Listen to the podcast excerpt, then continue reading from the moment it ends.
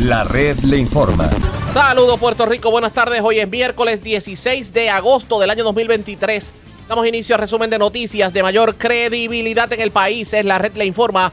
Somos el noticiero estelar de la red informativa. Soy José Raúl Arriaga. Esta hora de la tarde vamos a pasar revistas sobre lo más importante acontecido y lo hacemos a través de las emisoras que forman parte de la red que son Cumbre, Éxitos 1530, El 1480, X61, Radio Grito y Red 93, www.redinformativa.net. Señores, las noticias ahora.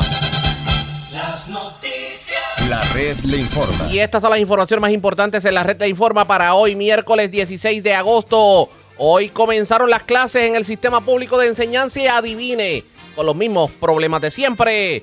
Padres con hijos de educación especial protestaron en plena autopista por lo que calificaron como deficientes servicios educativos. En medio de la manifestación, un policía agredió a un manifestante. Como una falta de respeto, catalogó por su parte el gobernador Pierluisi expresiones del presidente de la Asociación de Maestros asegurando que las escuelas no estaban aptas para el regreso a clases.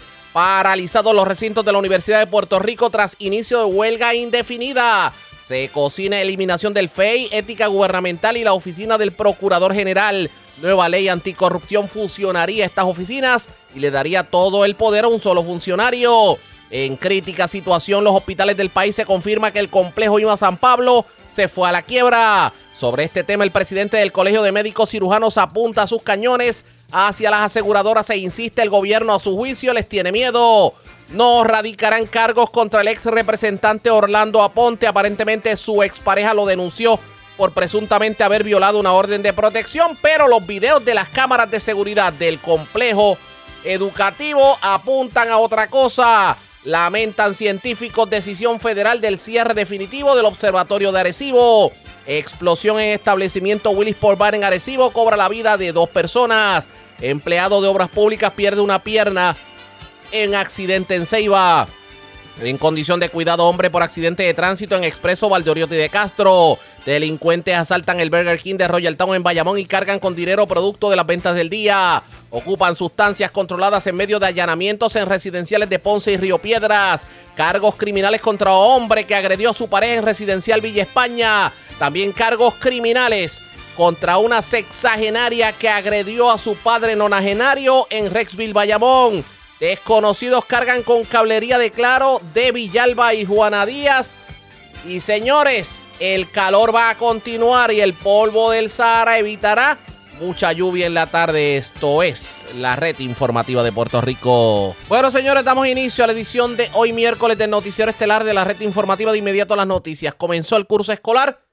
Los estudiantes se personaron a las escuelas públicas y vimos los mismos dolores de cabeza de siempre. Pero ocurrieron varias cosas que tenemos que comentar en esta edición. Vamos a iniciar con una protesta que se dio en la mañana de hoy en el Expreso 52 en San Juan. Y pues esta manifestación buscaba de alguna manera eh, exigirle al gobierno que pues mejorara lo que son los servicios eh, de educación especial. Pero en la manifestación, un manifestante resultó agredido por un policía que estaba dialogando con él y de buenas a primeras lo empujó y lo tiró al suelo. En sonido ambiental vamos a escuchar parte de lo ocurrido en ese momento. Llegó con una prepotencia y una arrogancia. Exige respeto, pero la manera en que se comporta ante el pueblo no es la correcta. Ahí hay un, una discusión con uno de los oficiales. Llega con una arrogancia y una prepotencia, no como el otro oficial que fue una dama, un caballero y eso que agradece y se respeta. A través del diálogo llegamos lejos. A través de la, la tiranía, lo que crea fricción y causa una situación en nuestro país.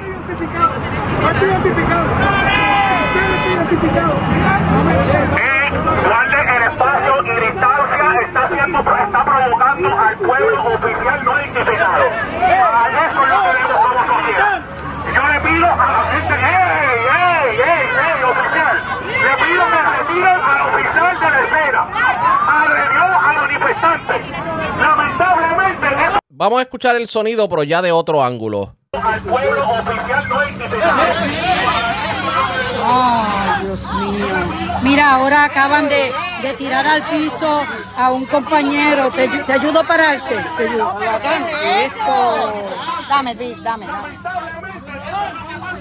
El portavoz de la División de Tránsito de la Policía, el teniente Elviceno, reaccionó a lo ocurrido y esto fue lo que dijo. Hay un uso de fuerza de un agente de nosotros, pero también el agente tiene una denuncia en contra de los manifestantes en su momento dado, luego de que ellos consulten el caso y, y tengamos con claridad qué fue lo que ocurrió, se vean los videos y se culmine la investigación, si hay que erradicar algún tipo de denuncia, se erradicaría. ¿Qué alega, ¿Qué alega el agente, el oficial? No he tenido la oportunidad de entrevistarlo porque la prioridad de nosotros era que se abriera el tránsito, se logró con los acuerdos con la organizadora del evento.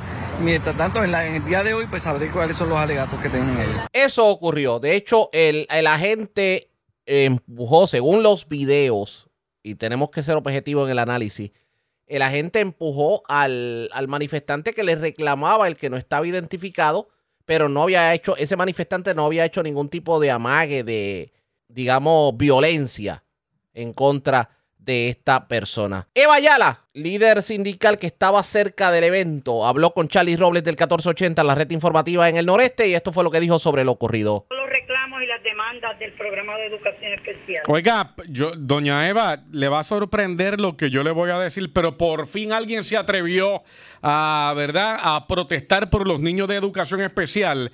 Porque la gente oye educación especial, que si el presupuesto es de educación especial es más grande, esto y lo otro, y realmente los nenes de educación especial aquí están este, olvidados. Eso es así, este, es uno de los programas más atropellados sí. Departamento de Educación y es lamentable por demás que nosotros tengamos un presupuesto billonario en el Departamento de Educación y la atención a, a, a la niñez y la juventud de estudiantes con diversidad funcional sea muy escasa o ninguna. Y, y uno escucha a la secretaria designada del Departamento de Educación diciendo que todas las escuelas están preparadas, pero es que no se trata nada más de la planta física, que aún así se está mintiendo porque sabemos que más de un 30% de las escuelas en términos de infraestructura no cumplen con los requisitos, pero tampoco cumplen con los requisitos, requisitos, disculpas, de los servicios que necesitan nuestros estudiantes en la sala de clases. Y hoy, iniciando el curso escolar, este grupo de padres se ha lanzado a la calle cansados, Hmm. decirle tantas veces al departamento que cumpla, que tenga la voluntad, que en lugar de estarle pagando multas al Estado, que utilice ese dinero para convertirlo en servicio y buenas condiciones para la población de educación especial. Y que es importante que se sepa que el departamento ha preferido hacer una compra de servicios que también con eso incumple, pero un maestro que es contratado este, en, en una entidad privada para dar este... ¿Y, ¿Y el tránsito está corriendo o lo paralizaron de verdad? Sí, lo, lo paralizaron de verdad y ahora llegó la policía y ha empezado a fluir Ajá. un carril de la derecha y hacia un carril de la izquierda. Por la salida 3B le están permitiendo a, a los transeúntes salir y por el lado izquierdo este, seguir el expreso. Pero como le dije, hay alrededor de unos cuatro a cinco carriles detenidos. Diantre, ahora, ahora mismo estoy viendo algunos videos eh, ya de, de la gente allí en, en el expreso, eh, dice PR52, a la salida de la avenida Piñeiro. Eh, adiacho, muchachos, usted tiene que estar infernal allí. Sí. Este, doña Eva, ¿y hasta cuándo piensa durar esa manifestación? Que sepa usted. Que yo sepa, en verdad no le puedo especificar, ¿verdad? Porque yo fui convocada y, re, y recurrí al, a la convocatoria porque como usted muy bien lo señaló al inicio de la entrevista, ya es tiempo de Sí. que esta población sea escuchada. Y cuando vi que ese grupo de madres me pidieron que si podía estar en la en la manifestación, pues aquí estoy dando la cara por el magisterio y por el estudiantado puertorriqueño. Y hay muchos padres, ¿Cuánto va a durar? hay muchos padres. Bueno, yo veo aquí alrededor como, yo le pudiera decir como alrededor de unos 50 padres. Ah, pues, mu- pues eso es mucho, digo, para, eh, para esta hora de la mañana, sí, claro que sí. Digo, y, y tienen paralizado el, algunos, el área. algunos están fuera de sus carros y otros permanecen en los carros. Hace tiempo que eso se está cuajando. Los nenes de educación especial están aquí descuidados. Hace años. Doña Eva. Ajá, dígame. Ahora, que hace años eh, los nenes de educación especial están descuidados. Mucho tardaron. Sí, este, nosotros llevamos décadas que venimos haciendo estas denuncias que los salones que le dan a estos estudiantes en la gran mayoría de las escuelas en Puerto Rico son covachas o medios salones que no el equipo asistivo que ellos solicitan no llega a tiempo y cuando llega se torna obsoleto para esos estudiantes. Cuando usted dice que tiene un curso escolar preparado para iniciar, todos estos elementos tienen que estar cubiertos, que le quede claro a la secretaria y que tome nota una vez y por todas. Y yo creo que estos padres le están diciendo a la secretaria, esto es, la escuela en Puerto Rico es mucho más que pintarla. Expresiones de la líder sindical Evayala, eso fue lo ocurrido. De hecho, las autoridades dijeron que van a investigar el incidente según los videos que han fluido en las redes sociales. Así que ustedes pendientes a la red informativa que vamos a dar más eh, información sobre el particular. Pero, hablando de escuelas, hoy la Secretaría de Educación habló, estuvo visitando una escuela en Camuy acompañando al gobernador Pedro Pierluisi. ¿Qué dijo en conferencia de prensa? Vamos a escuchar. Otra vez, esto es a base de mi percepción. Mi percepción es que la gran mayoría de los padres y madres eh, eh, están satisfechos con la atención que sus niños están recibiendo, niños con necesidades especiales. Pero hay, sí, hay reclamos y hay algunos que no, que no lo están. Sea porque el recurso que se está utilizando no, no es adecuado, eh, sea porque pues tienen algún tipo de reclamo para apoyo, correcto. Sí, puede ser o sea individual o algo específico. Por eso es importante que lleguen, ¿verdad? a donde nosotros, a la Secretaría Asociada de Educación Especial, para nosotros poder atender, ¿verdad? Lo que dice el señor gobernador, esa parte individual. ¿Qué, ¿Qué, es lo que nos están diciendo? ¿Qué es exactamente para nosotros poder responder? Sí, hay, que, aquí es lo más importante, y no lo más, pero una cosa muy importante, es tener sensibilidad, este, es tener solidaridad. Eh, ante la situación de padres y madres con niños y niñas eh, con necesidades especiales.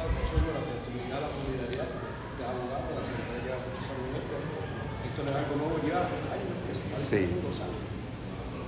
¿Qué, es lo que está, ¿Qué es lo que ha pasado? ¿Usted entiende que esto, no se logra resolver? Eh, porque esa administración, la administración, la administración, la administración, o algún día un gobernador diga, la administración, esto se resuelve. Bueno, ya yo hice referencia al litigio, que quisiera que eso se resuelva.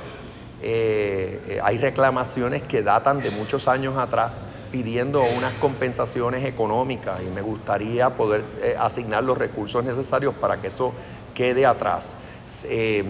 Y yo pienso que aquí lo, que es clave es que mejoremos. Estos son asuntos que no, se resuelven así de un día para otro. Tú mismo lo dices en tu pregunta, data de décadas. Pero lo importante es mejorar, que el porcentaje de de querellas, por ejemplo, que se reciben sea menor. Eh, y eso es lo que tenemos que estar monitoreando para ver si hay progreso.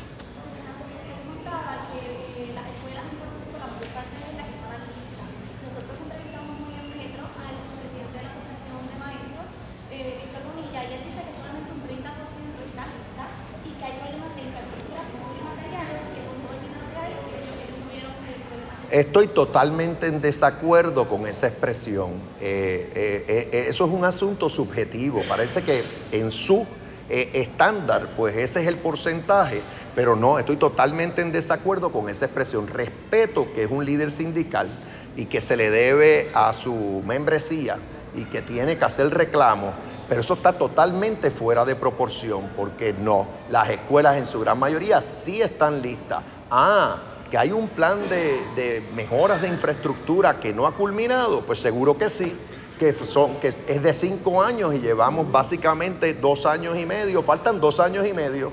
Así que eh, Respeto que el derecho a la expresión que tiene el presidente de la Asociación de Maestros, pero eso está totalmente fuera de proporción, es hasta cierto punto una falta de respeto.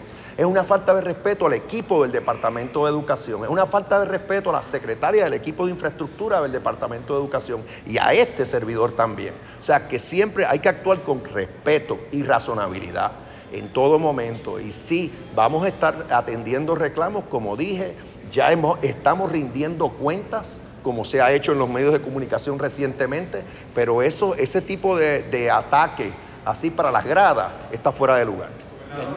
Y, y, añadiendo lo que el gobernador dice, le voy a poner el ejemplo de Camuy. Camuy tiene 10 escuelas públicas. Estamos hablando de 325 maestros. Solamente nos hacen falta dos maestros para tener la plantilla completa. De las 10 escuelas, se pintaron 7 escuelas por dentro y por fuera. De las 3 restantes ya se había pintado una y de las dos que quedan hay una en curso y una que está próximo a comenzar.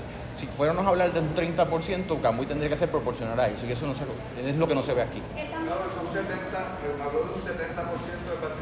estudiantil, 30% Pero eso es, eso es usual, el primer, los primeros días de clase, eso es usual, ya para la próxima semana ya la participación debe exceder el 90%, Sí, correcto. Eso, eso ha sido así eh, eh, siempre, eso y tiene diferentes explicaciones. Eh, padres que todavía no están eh, listos para llevar los niños a la escuela, eh, eh, entre otras razones. Y yo preguntar, en términos de la, la matrícula este año, ¿cómo compara con, con el año pasado?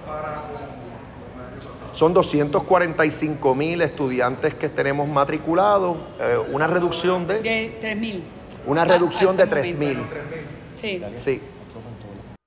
El gobernador también defendió la acción del Departamento de Educación en cuanto a los módulos en las escuelas del suroeste de Puerto Rico. Aseguró que las labores de reconstrucción en muchas escuelas todavía están en proceso. Vamos a ver qué va a terminar ocurriendo con esto, pero regresa el estudiantado a los planteles y vemos en las escuelas los mismos problemas de siempre. Le vamos a dar seguimiento a esto pendientes a la red informativa. Presentamos las condiciones del tiempo para hoy.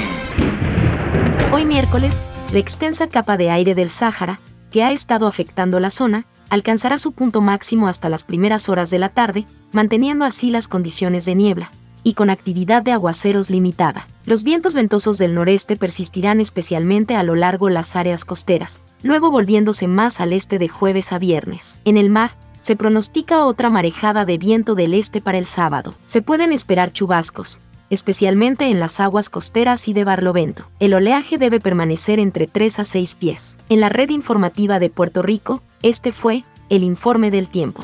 La red le informa. Señores, regresamos a la red Le Informa. Somos el noticiero estelar de la red informativa de Puerto Rico, edición de hoy miércoles. Gracias por compartir con nosotros. Las cosas en la Universidad de Puerto Rico no están muy tranquilas, que digamos. Porque a pesar de que ayer el presidente de la Universidad de Puerto Rico, Luis Ferrao, anunció un aumento a un sinnúmero de empleados, de hecho, empleados que cobraban menos del mínimo la hora. Lo que hicieron fue igualarlo y ponerlos a, a al mínimo la hora, pues los empleados de la universidad paralizaron los portones, paralizaron los recintos en la mañana de hoy y dicen ellos que van a continuar con las manifestaciones y con una huelga indefinida hasta que la administración universitaria garantice el cumplimiento de todos los acuerdos pactados en febrero tras una huelga previa. En la mañana de hoy el periodista Juan Costa de Noticel tuvo la oportunidad de hablar con David Muñoz, el presidente del Sindicato de Trabajadores de la Universidad de Puerto Rico, y esto fue lo que le dijo sobre el particular. Manifestándonos por la, por la violación al acuerdo que el presidente Ferrao llegó con nosotros en el mes de febrero pasado, donde esos acuerdos estipulaban claramente que era aumento salarial a, a 8.25 y posterior a julio primero de este año 9.50. Inclusive un retroactivo a enero del 2022 hasta el presente que tampoco se ha cumplido. Y ahí a la misma vez estaba incluido del plan médico, que nosotros, ¿verdad? Por convenio colectivo tenemos derecho a negociar nuestro propio plan, lo cual que unilateralmente ellos, bajo una certificación, pues nos despojaron de, ese derecho que tenemos. Y estamos aquí, y, y por eso estamos en el día de hoy aquí, manifestándonos aquí, vamos a estar aquí todo el tiempo que sea necesario. El presidente ni siquiera ha tenido dignidad de venir hasta aquí, ¿verdad? Y invitarnos a algún tipo de diálogo o a alguna, alguna certificación que, que, nos, que nos dé paso a nosotros pensar que va a cumplir honradamente con los acuerdos que teníamos. De lo contrario, nosotros vamos a permanecer aquí el tiempo que sea necesario y posterior a hoy, en adelante, pues vamos a estar integrando más recintos a esta lucha, que no termina aquí. Esta lucha va a continuar y vamos a estar incansablemente hasta que consigamos lo que verdaderamente por derecho nos pertenece. Sé que esto ha sido un asunto de, de mucho tiempo, de negociaciones entre el sindicato y la universidad. ¿Qué los llevó a ustedes a tomar la decisión de un voto de huelga finalmente eh, y cerrar los portones? el incumplimiento de los acuerdos que llegamos en febrero pasado. Y sin embargo, eso, en seis meses, él no hizo lo que en un día consiguió.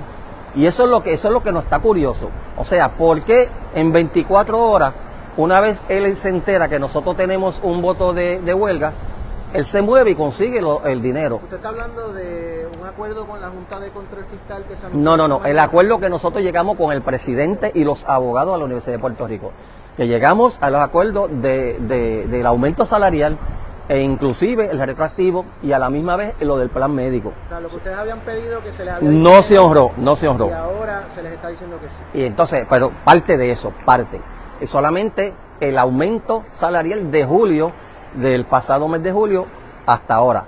Lo demás, que es el retroactivo y el, plan médico, no, hemos, nosotros hemos prevalecido en, en- en- el apelativo, en arbitraje y hemos eh, eh, eh, tenido, hemos prevalecido tres veces.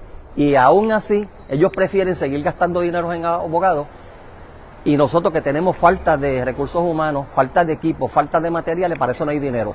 Pero para pagarle a los abogados, para que nos, para que nos violenten el derecho que tenemos, pues entonces para eso sí hay dinero. ¿Cuáles son las condiciones actuales laborales ¿no? de los compañeros que forman parte del sindicato de trabajo?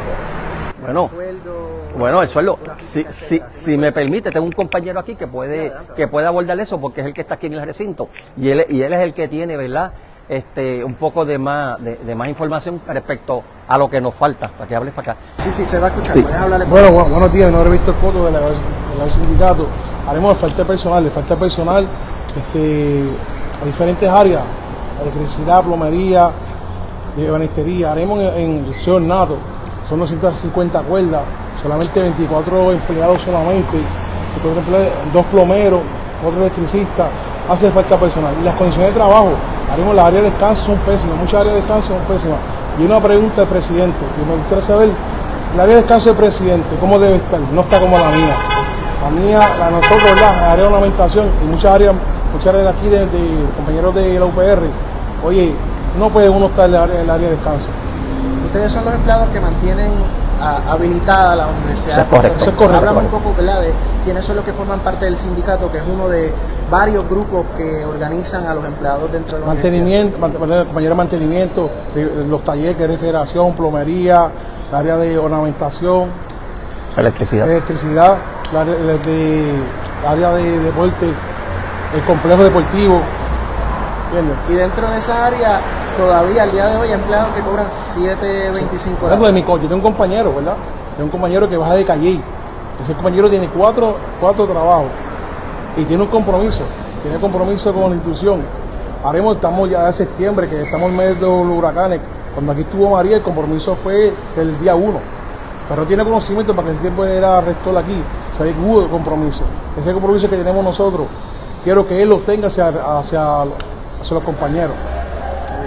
Eh, gracias, Víctor. Eh, eh, Matías, le pregunto, ¿qué sigue Eh, ante los anuncios que ha hecho recientemente el presidente? eh, ¿Eso para ustedes es suficiente como para eliminar este voto de huelga?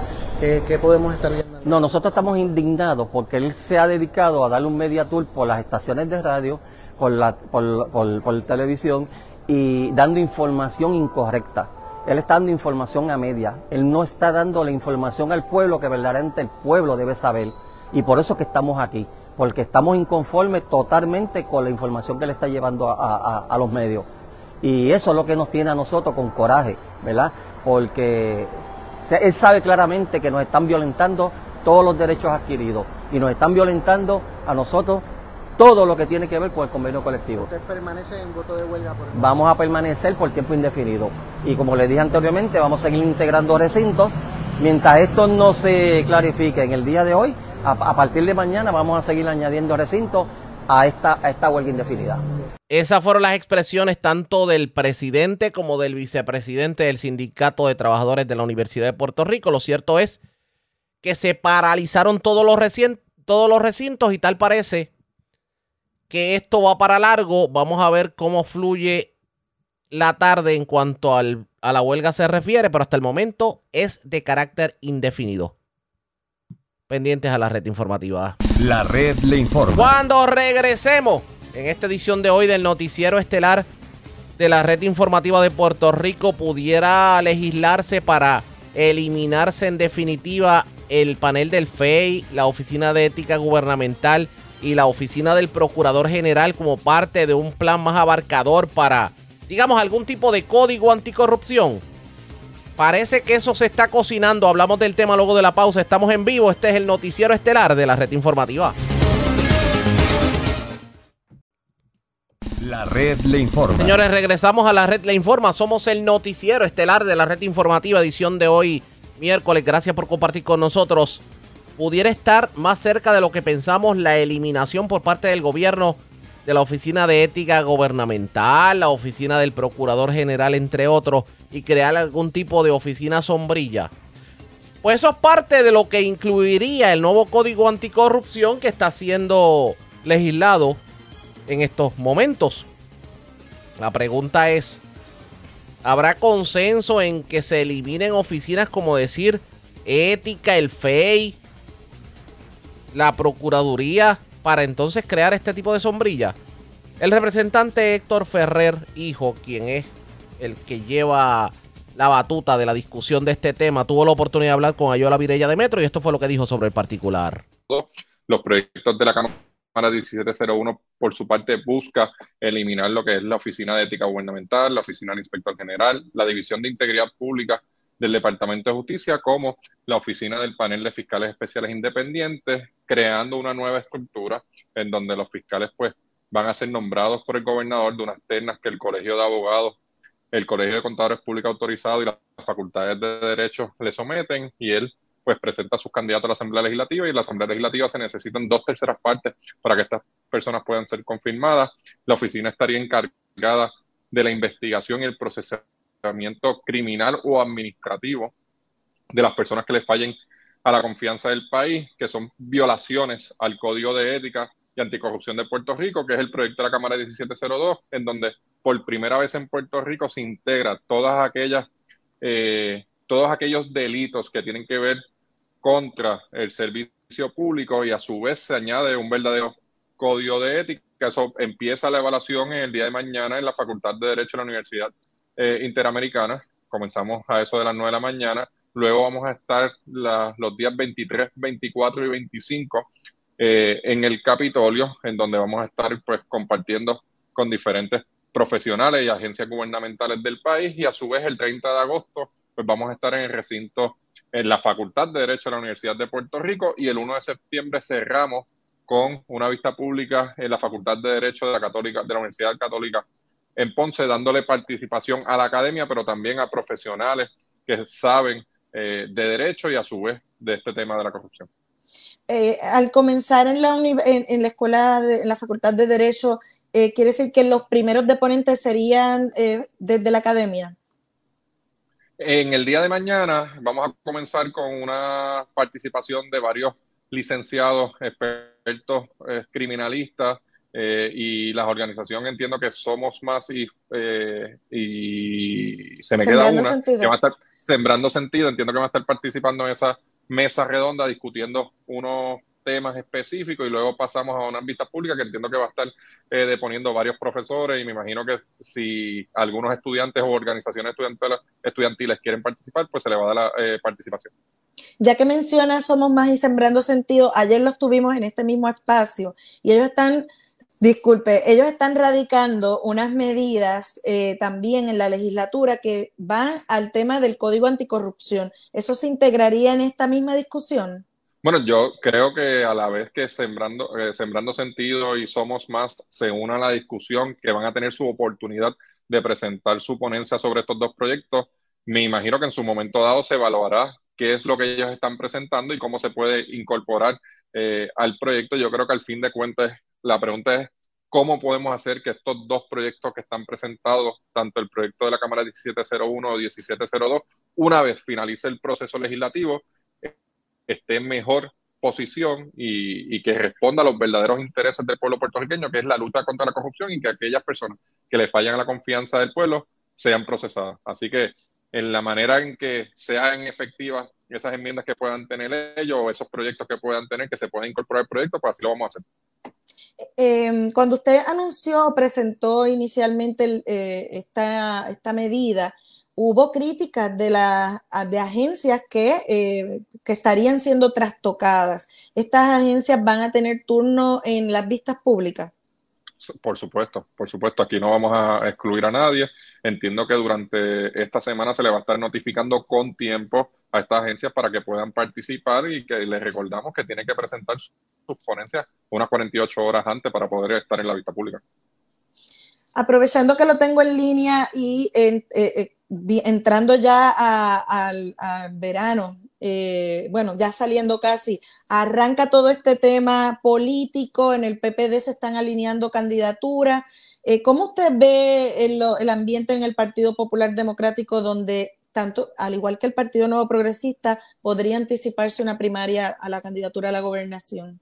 Mira, la, la, realidad del caso es que yo veo un Partido Popular, ¿verdad?, encabezado por Jesús Manuel Ortiz, donde se está haciendo el trabajo de reorganizar la estructura electoral, de reorganizarla políticamente, pero también de establecer un plan financiero para la institución y el domingo pasado se celebró un radio maratón en donde entiendo que los números finales eh, indican que sobrepasamos los 110 mil dólares. Eh, así que eh, se ha recaudado suficiente dinero y se va a seguir con ese plan de cara al año electoral. Las candidaturas en el Partido Popular abren, entiendo que es octubre 31 o en el mes de octubre, así que cuando abran las candidaturas veremos quién va a dar ese paso adelante de erradicar su candidatura.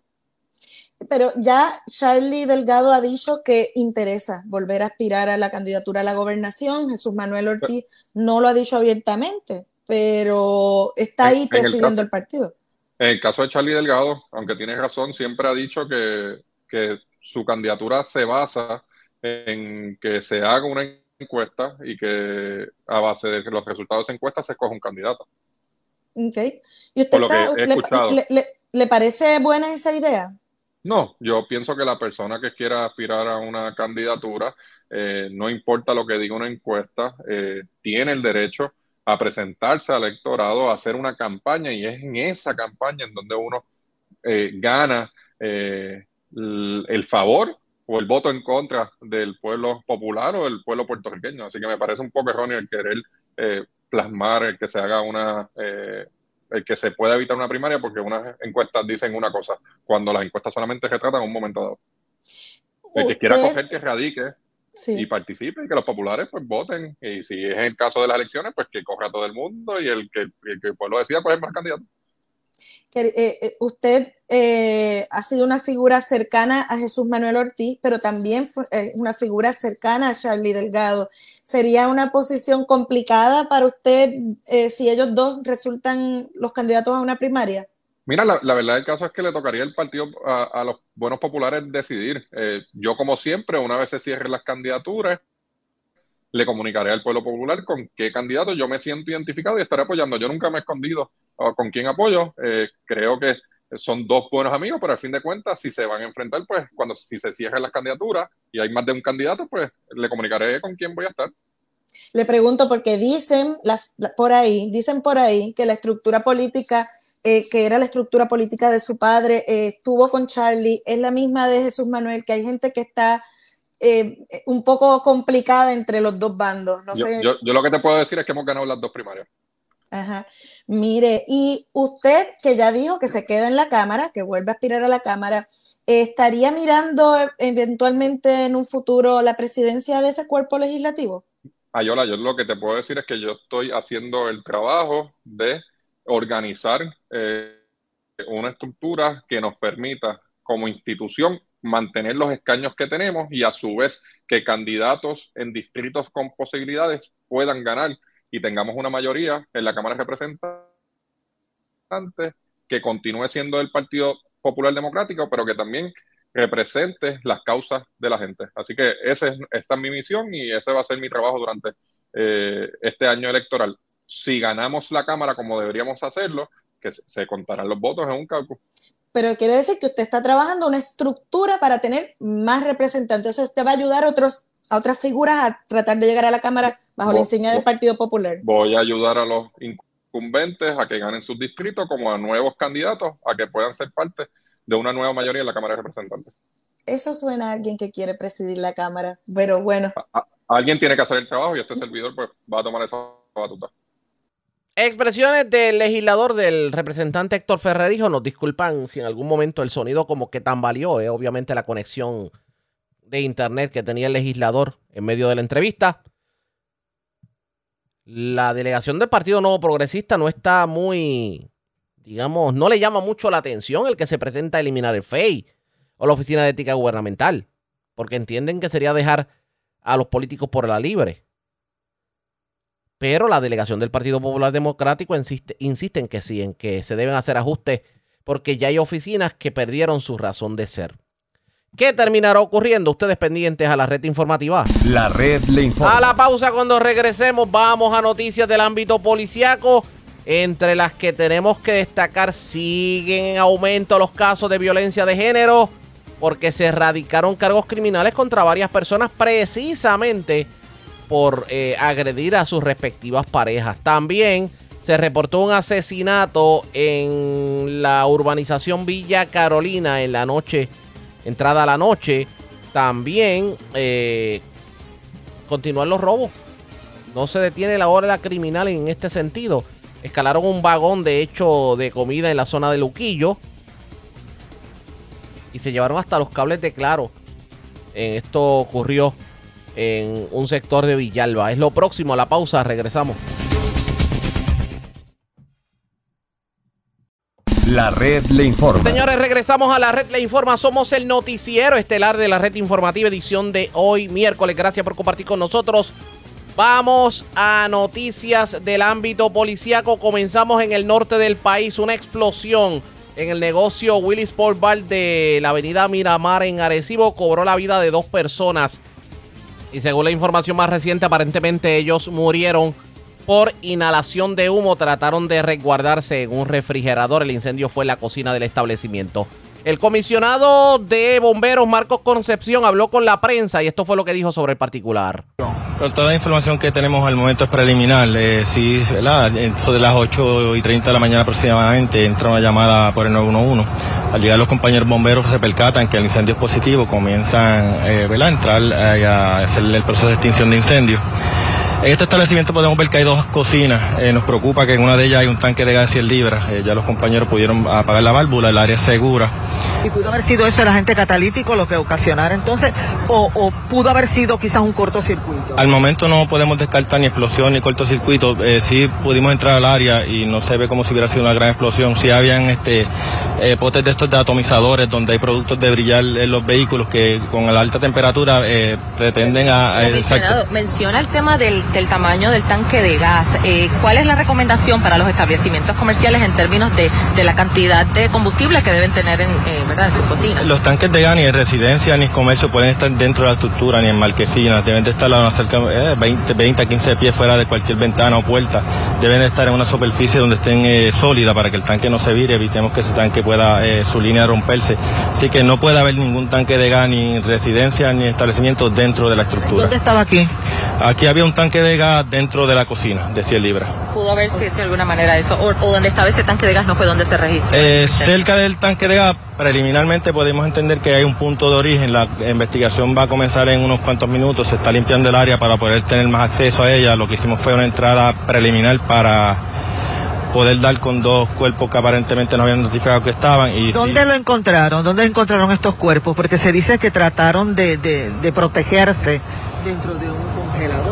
Toda la información que tenemos preliminar, si pudimos entrar a la escena para... ¿Estaban allí? Confirmar eso y sí, aparentemente los cuerpos estaban dentro de un refrigerador grande que hay en la estructura. Podemos tal vez preliminarmente presumir de que intentaron de apagar el incendio, vieron que no pudieron, buscaron refugios dentro del, el freezer, el refrigerador y lamentablemente eh, fallecieron. Entendemos que fue por inhalación de humo y no por quemado. Eh, ¿Cuán a menudo lamentablemente se ve este tipo de tragedias e incidentes?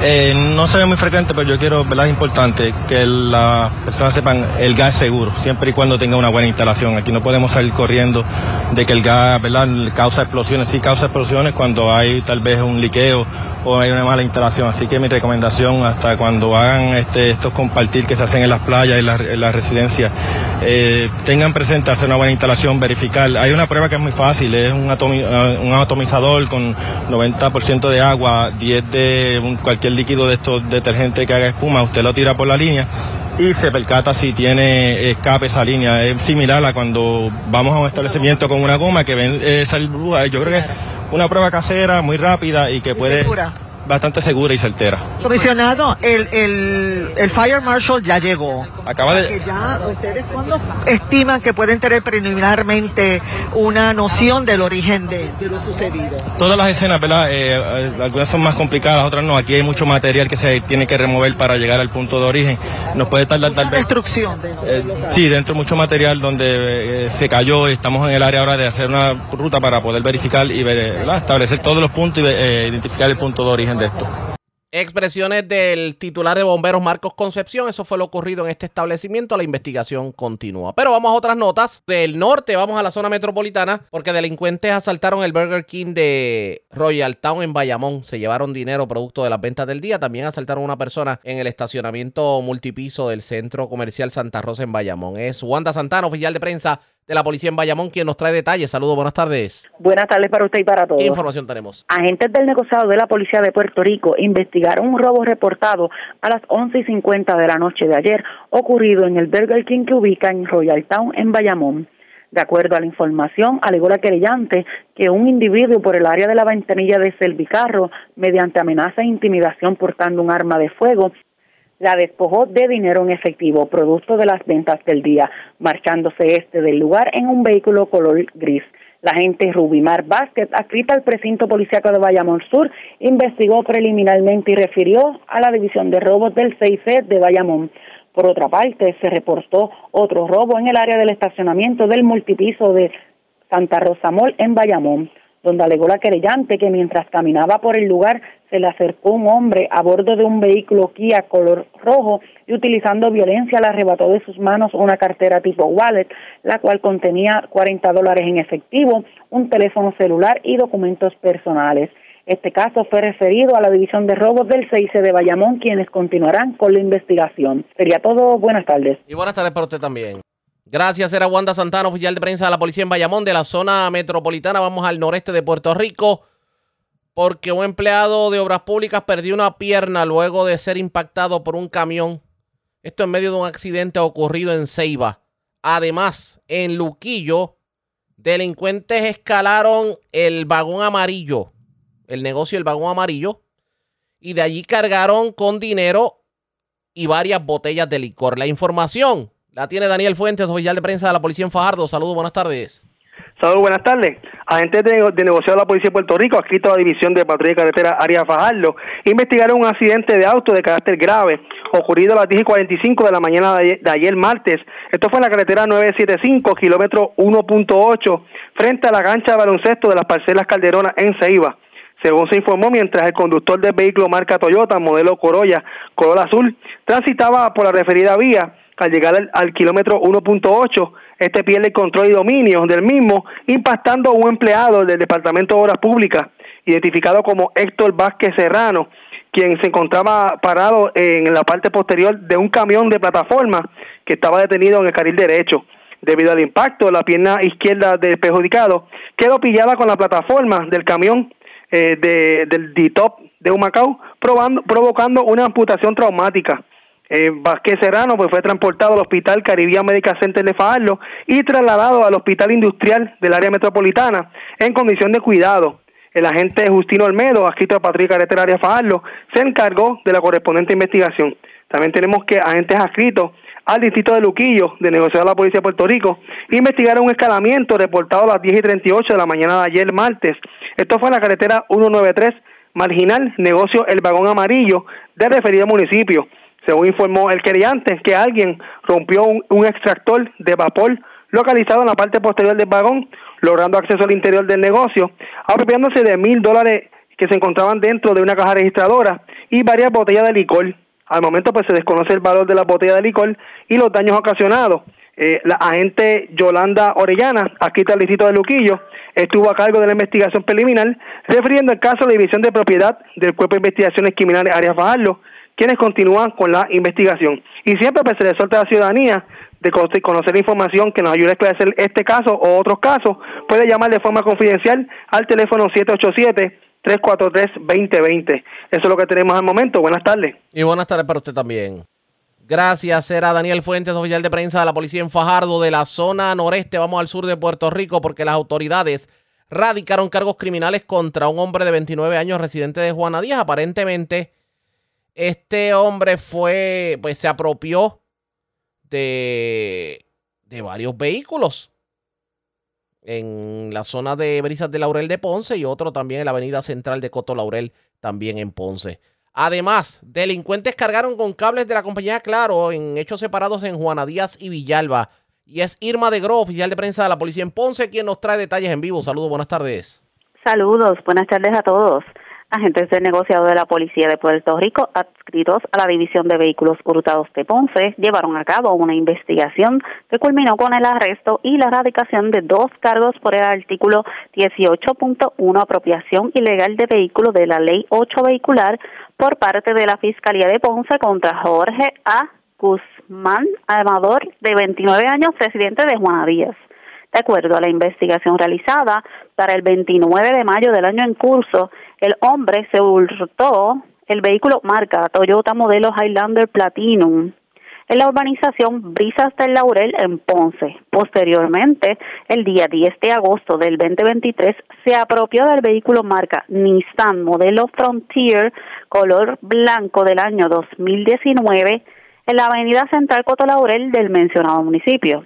Estos casos fueron consultados por el agente Pedro León Báez y Héctor Vázquez Morales, adscritos a la División de Vehículos Hurtados de Ponce, con la fiscal Fabiola Rivera quien instruyó la erradicación de los cargos antes mencionados. La prueba fue presentada ante el juez Carlos Quiñones Capacetti del Tribunal de Ponce, quien luego de escuchar la misma encontró causa para arresto y le señaló una fianza global de 50 mil dólares, la cual no prestó, siendo ingresado en la cárcel Las Cucharas de Ponce, hasta la vista preliminar. Por otro lado, tenemos que agentes del negociado de la policía adscritos al grupo A de la Comandancia de Ponce investigaron una apropiación ilegal reportada en horas de la mañana de ayer en la carretera 550 del sector Lajitas en el barrio Guayabal de Juana Díaz. Según informó el creyente, alguien se apropió, se apropió perdón, de 150 pies de cable pertenecientes a la compañía Claro y la propiedad fue, fue valorada en 1.116 dólares. El caso fue investigado por el agente Roberto Figueroa, quien continúa con la investigación. Más adelante, según informó otro querellante, en la carretera ramal 561 de Villalba, alguien se apropió de 615 pies de cable pertenecientes también a la compañía Claro. La propiedad hurtada fue valorada en 9.272 dólares.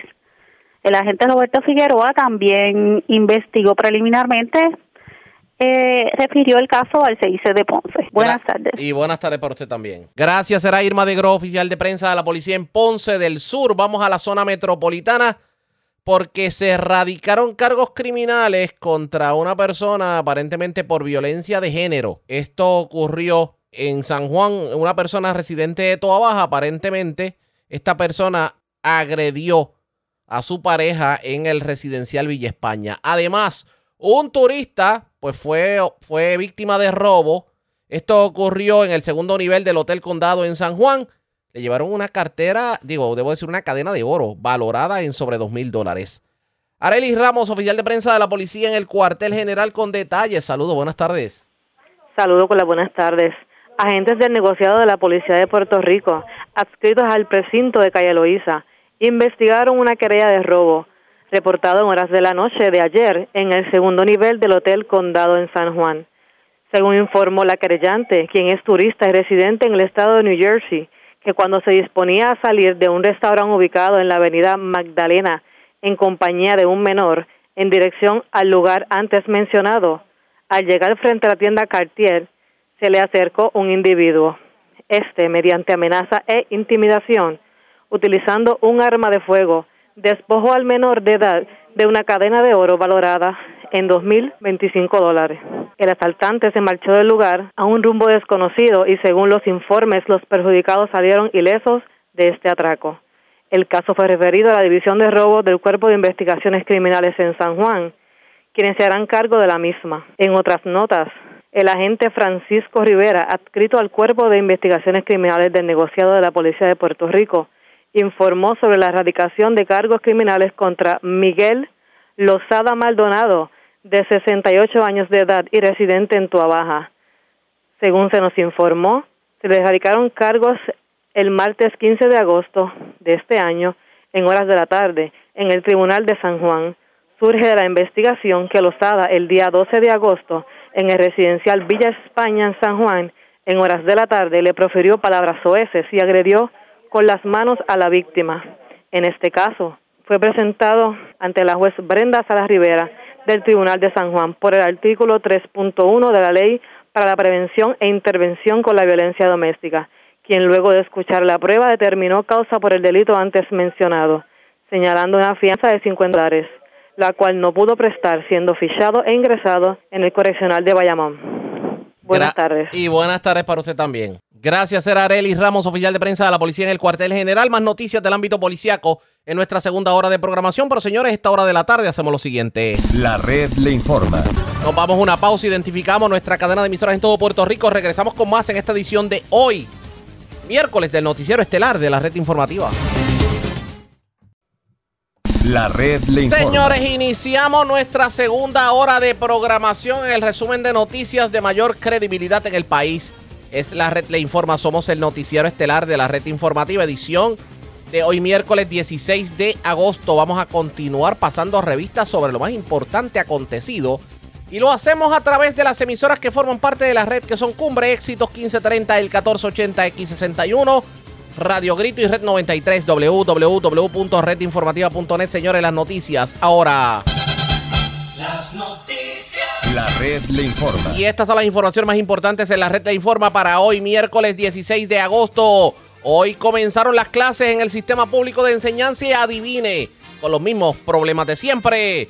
Padres con hijos de educación especial protestaron en plena autopista por lo que calificaron como deficientes servicios educativos. En medio de la manifestación, un policía agredió a un manifestante como una falta de respeto, catalogó por su parte el gobernador Pierluisi expresiones del presidente de la Asociación de Maestros asegurando que las escuelas no estaban aptas para el regreso a clases. Paralizados los recintos de la Universidad de Puerto Rico tras inicio de huelga indefinida. Se cocina eliminación del FEI, ética gubernamental y la oficina del Procurador General. Nueva ley anticorrupción fusionaría estas oficinas y le daría todo el poder a un solo funcionario.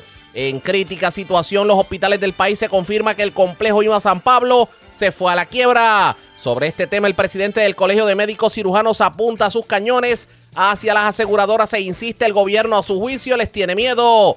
No radicarán cargos contra el ex representante Orlando Aponte. Aparentemente su expareja lo denunció por presuntamente haber violado una orden de protección, pero los videos de las cámaras de seguridad del complejo educativo apuntan a otra cosa. Lamentan científicos decisión federal del cierre definitivo del observatorio de Arecibo. Explosión en establecimiento Willis Bar en Arecibo cobra la vida de dos personas.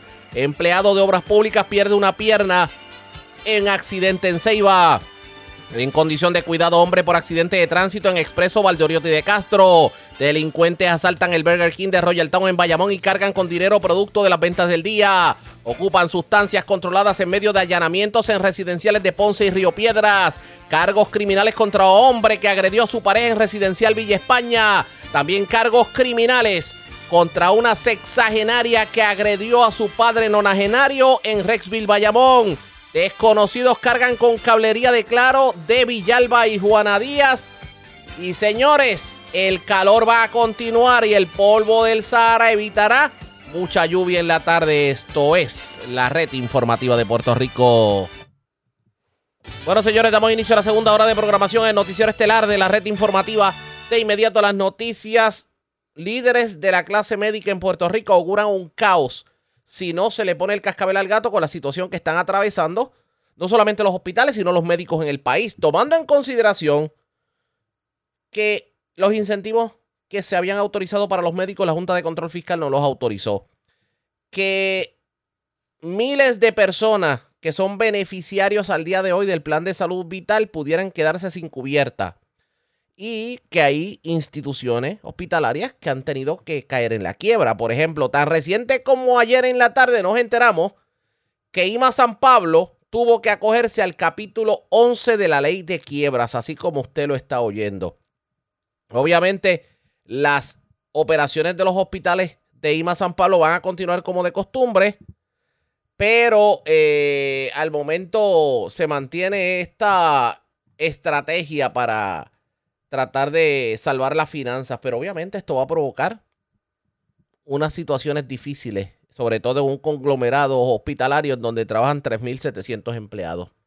¿Cómo le ponemos el cascabel al gato a todas estas situaciones? Pues en la mañana de hoy tuvimos la oportunidad de hablar con el doctor Carlos Díaz, el presidente del Colegio de Médicos Cirujanos, y adelantó que vienen manifestaciones de los médicos, porque según indica el funcionario, el gobierno se está haciendo muchas veces de la vista larga. Vamos a escuchar expresiones en la mañana de hoy del doctor Carlos Díaz. Siendo y planteamos que había una crisis de salud hace, hace un año, más de un año atrás.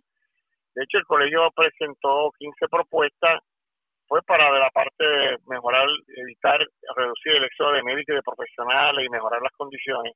Y establecimos bien claro la crisis que iba a haber eh, en todo el sistema de salud y que se avecinaban eh, cierres de hospitales, fusiones de hospitales, y, y, y, como esta situación, como el IMA San Pablo. Y el denominador común aquí eh, hizo todo lo que estamos en este en este, en este ambiente. Sabemos que el, el denominador común aquí de la crisis son las aseguradoras.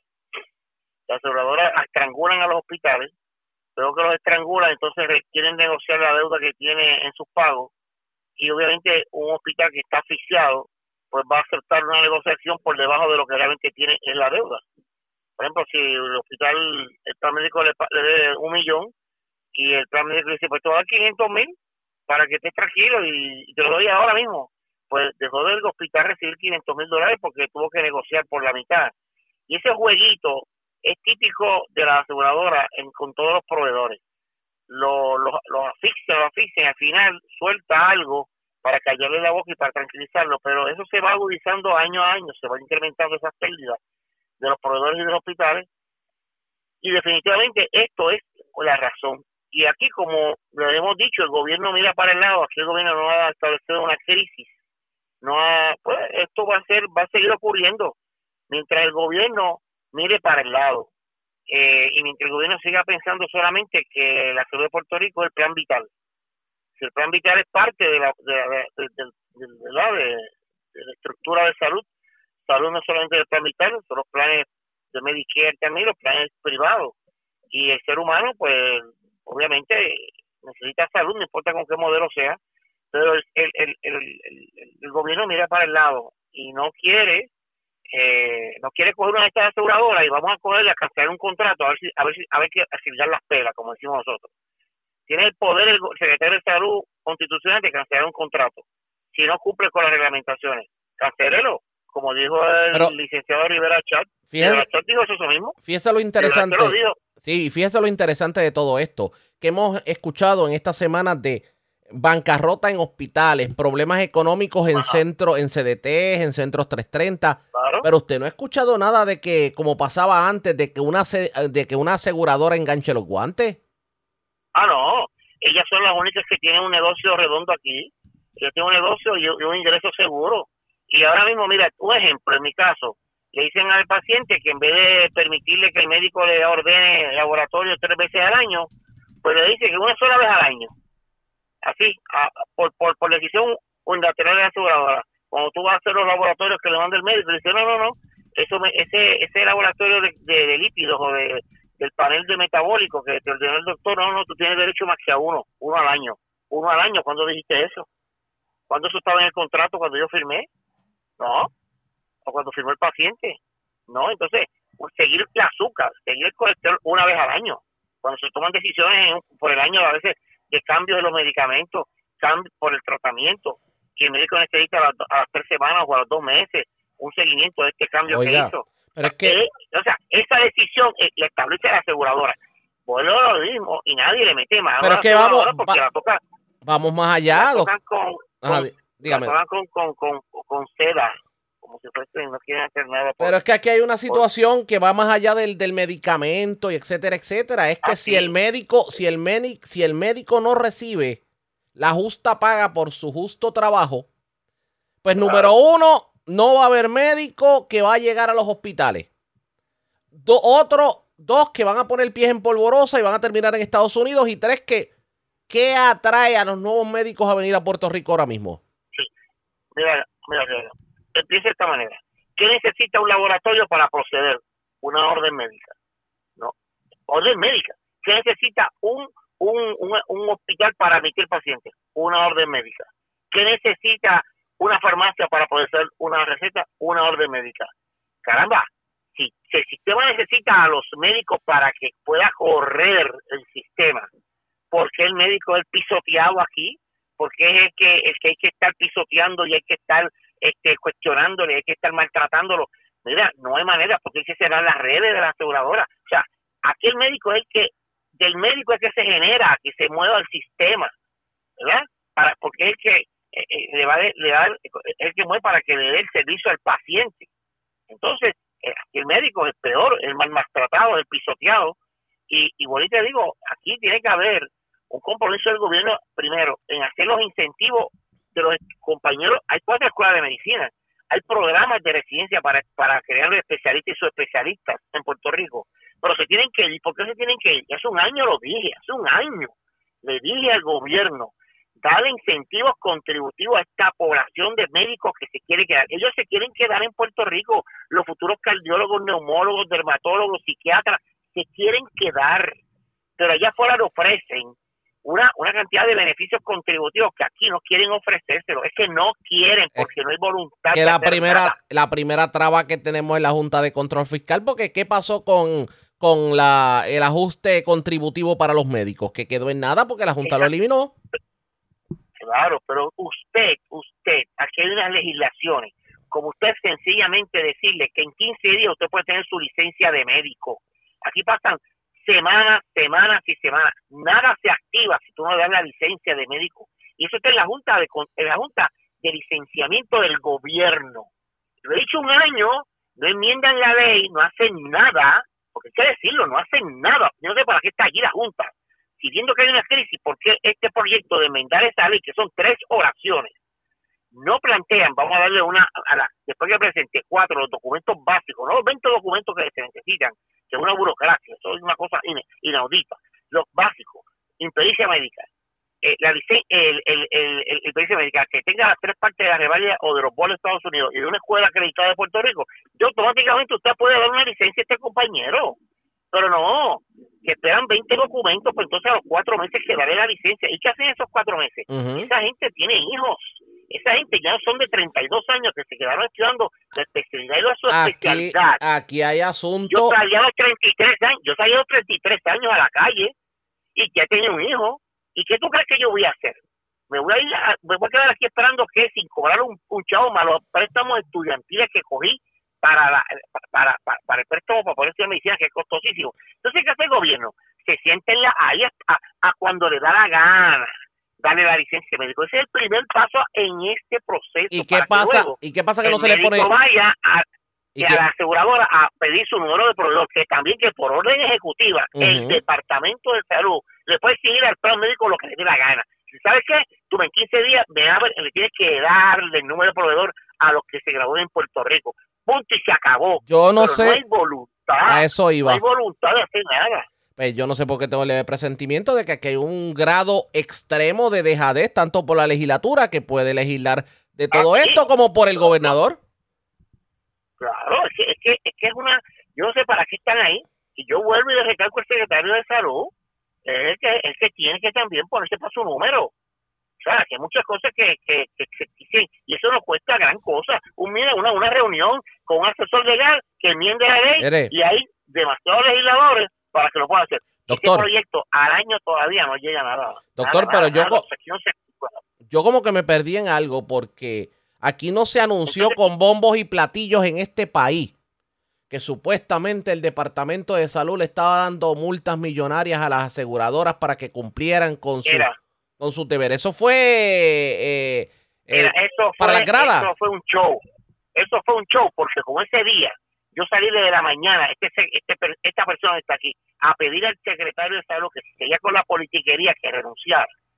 Y le caí, le caí encima porque él decía que yo era un politiquero, un chisme que él creó. Y yo, no, no, no, no, no, si la persona que se ha mantenido recta en esto ha sido yo. Usted aspira a una posición, pues usted aspira, pues usted renuncia a la Secretaría de Salud y usted vaya a aspirar como Dios manda, no hay problema. Pero no puede hacer las dos cosas. Que yo hice, improvisadamente a las 4 de la tarde, cuando nadie estaba notificado, de una conferencia de prensa para darle multa a la aseguradora. Y yo lo dije, no han, no han hecho el proceso administrativo correcto, se va a hacer sal y agua. Eso no va para ningún lado, porque esto es un show político, un show de imagen. ¿Ves? ¿Y qué pasó?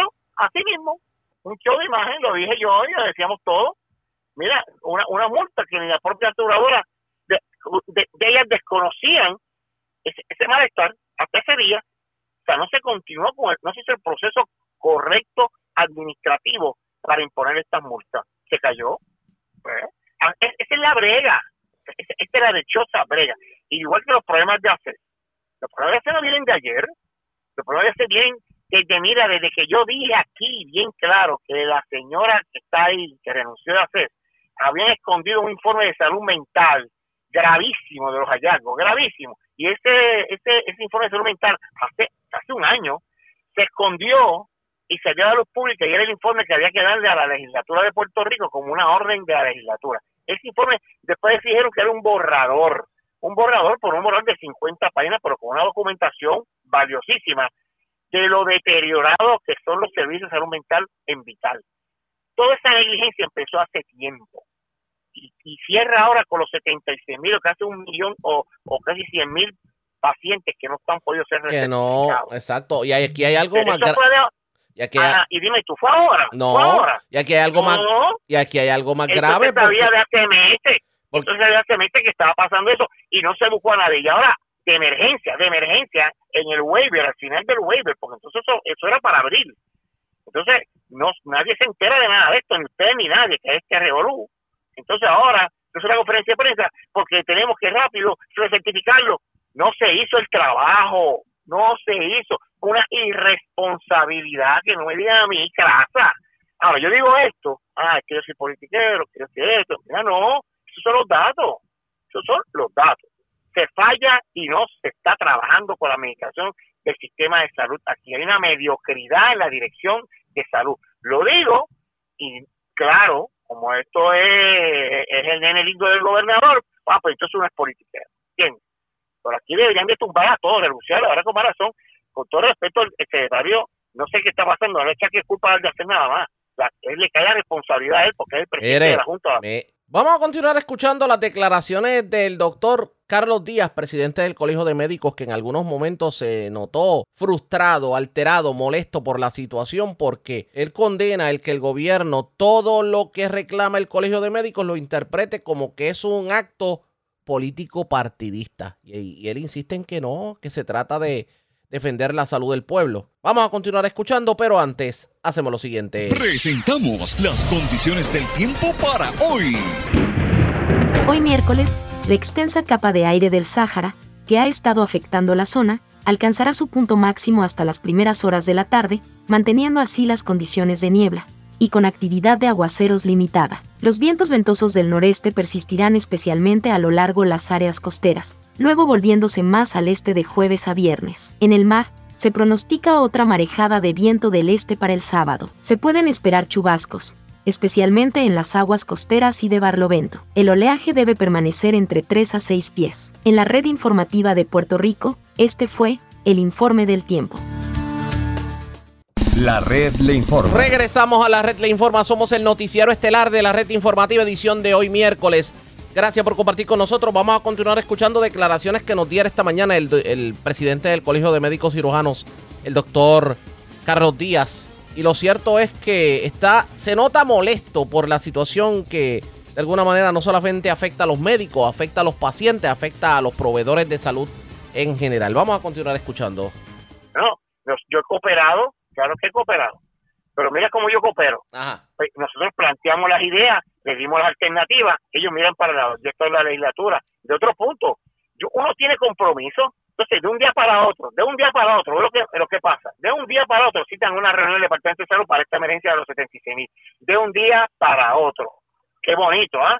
Tuvieron muchos meses para hacerlo y ahora de un día para otro. Entonces yo no voy, yo no voy porque tengo, tengo compromisos ya para ellos, tanto, tanto de mi salud. No voy, ah, entonces van a decir, ah, el doctor ya no fue, pero no sea, no sea, no sea, no sea, no sea, claro que no, yo tengo compromisos previos. ¿Y por qué última hora hacer una cita, una, una, una conferencia o una cita de un día para otro? De un día para otro. No fue de una semana ni dos, un día para otro. ¿Cuántas personas? Y aquí pretenden que entonces, entonces ah, yo sí, yo tengo compromiso, yo tengo pacientes también. No soy, yo no cobro del gobierno. ¿Ah? Yo estoy haciendo pacientes, también tengo mis problemas de salud, tengo que atenderme los míos personales, ya tenía compromiso. O sea, usted me dice a mí que la semana que viene va a hacer una reunión para esta situación, pues uno se coordina. Pero de un día para otro no. Doctor, que... Ah, esto es una cita, esto es entonces uno no quiere cooperar. Oiga, doctor, ¿y qué, ¿y qué va a significar, doctor, qué va a significar el que sobre 80 o 90 mil personas queden fuera del plan del gobierno? Bueno, ahora a saber, porque mira, esos 80 mil no se sabe si están, si existen, si se murieron, si se fueron de Puerto Rico, eso no se sabe, eso se tiene que haber hecho. Todos los años ocurre eso, pero por María y los problemas que ha habido se hicieron unos waivers, se, se, retrasó la fecha. Se retrasa la fecha y después no cumplimos tampoco con el retraso de fecha, que fue para principios de este año, y entonces ahora nos dan un waiver, nos dan otro tiempo, periodo más de waiver, de, extensión de la, de, para cumplir. Y quedan estos 76 mil, que son más realmente. Entonces, ¿qué va a pasar? Si no está certificado, ese paciente no existe. Por lo tanto, esa vida no existe, pues el gobierno le va a recibir el dinero correspondiente al contrato para pagarle a la aseguradora. Y por lo tanto, a los proveedores. O sea, que si esta persona no se certifica, no llena los documentos, esta persona no tiene cubierta, no va a poder recibir los los servicios de ningún proveedor y ningún proveedor va a cobrar ni va a facturar. Con lo fácil que lo hace el gobierno, porque complican cada vez la cosa, no sé qué va a pasar en este sentido. Pero una pregunta que le hago para cerrar. Eh, históricamente hemos visto un sinnúmero de, de profesiones que se han tirado a la calle a la hora del reclamo. Vamos a ver en el 2023 que la situación va a llegar a tal extremo que va a obligar a los médicos a tirarse a la calle a protestar. Bueno, bueno nosotros vamos a primero, mira, nosotros vamos a, el 14 de octubre, creo que se lo estoy notificando ahora, pero los primeros que están notificados, el 14 de octubre, nosotros vamos a hacer una actividad, pero se titula Unidos por la Salud, porque todos somos pacientes. Es una actividad que vamos a, convocar a todos los proveedores, al país, a todos los sectores sociales, políticos, de todas las ideologías, porque antes de nosotros tirarnos a la calle en son de protesta y se empieza a clasificar esto como si fuese una protesta política, vamos a hacer concientizar a los líderes del país con una manifestación masiva de pueblo de que la salud es lo más importante para el país. 14 de octubre. En 14 de octubre va a ser en el, en el Coliseo Roberto Clemente, todo el día. Es una magna feria, una clínica de salud de todos los proveedores que vamos a estar dándole allí eh, servicio, ayuda, educación a la gente, al país, a los salud, a los pacientes que son nuestra razón de ser y de una vez estamos invitando a todos los líderes de todos los sectores religiosos, sociales, políticos, para que se unan, para que después no digan que el colegio de médicos lo que hace es politicar. Sí, porque viene con ese, no, aquí el colegio de médicos lo que quiere es aglutinar va un solo lema, que unidos por la salud. Todos somos pacientes, todos tenemos que exigir, todos tenemos que poner nuestro granito de arena, empezando por el gobierno. Nosotros vamos a hacer nuestra parte y le vamos a exigir al gobierno y a los líderes que van a estar allí presentes el alcalde de San Juan ha cedido las facilidades para este gran evento. Es un evento que esperamos va a ser todos los medios, se esperan que estén allí. Eh, esto es por el paciente, pero que básicamente que los mensajes que se van a hablar allí son de concientizar al liderazgo del país y al país que aunque usted vea crisis criminal, dentro de todo eso hay una crisis mental. Sí. Hay una crisis de salud mental, igual que lo de la parte esta de los insectos.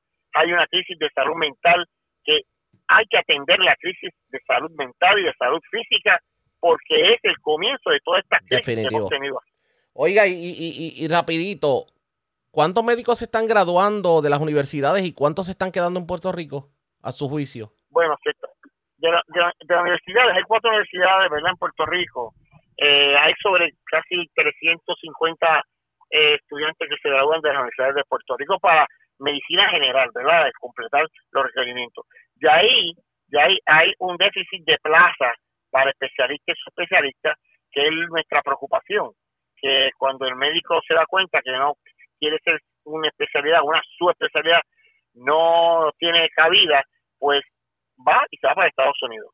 De esos 350, en Puerto Rico solamente 200 y pico, 250 tienen cabida en los planes de especialidad y subespecialidad y el resto se está yendo para Estados Unidos. Yo te diría que una tercera parte de los médicos eh, y, en, y en ciertas especialidades, la mitad de los que entrenan en Puerto Rico se van para Estados Unidos. No pinta bien. Pero aquí el problema es, el problema es que aquí tenemos que ser facilitador para que él se quede. Facilitador. No es mirar para el lado porque hay una ley, que hay que hacer lo que haya que hacer. Hay una ley ya establecida de, de pymes. Porque los médicos somos una corporación. Los médicos no somos médicos, médicos creamos empleo y hay unas estructuras de, de incentivos contributivos ya establecidas por pymes que un médico es un pyme, una corporación porque el empleo. Entonces, ya tiene unos incentivos contributivos y estamos pidiendo al gobierno que en vez de ponerlo incentivos extraordinarios, pues que se lo aplique a los médicos, pero con una fecha de, de edad, porque dicen que tienen que ser los 30 años, extiende hasta los 40 años esos beneficios, para que entonces él vea esos beneficios y se quede en Puerto Rico. Yo estoy seguro que si tú le das 3, 4 años beneficios contributivos a estos muchachos, no se van a ir y se quedan. Pero es que no lo estamos haciendo y en Estados Unidos hay otros, pue- otros estados que le dan unos incentivos contributivos extraordinarios para retenerlo. De hecho, nosotros vamos, el Colegio de Médicos ya termina un estudio con, la, con el grupo de estudios técnicos para tener la data para presentarle a la Junta de Control Fiscal la justificación de los incentivos a los médicos.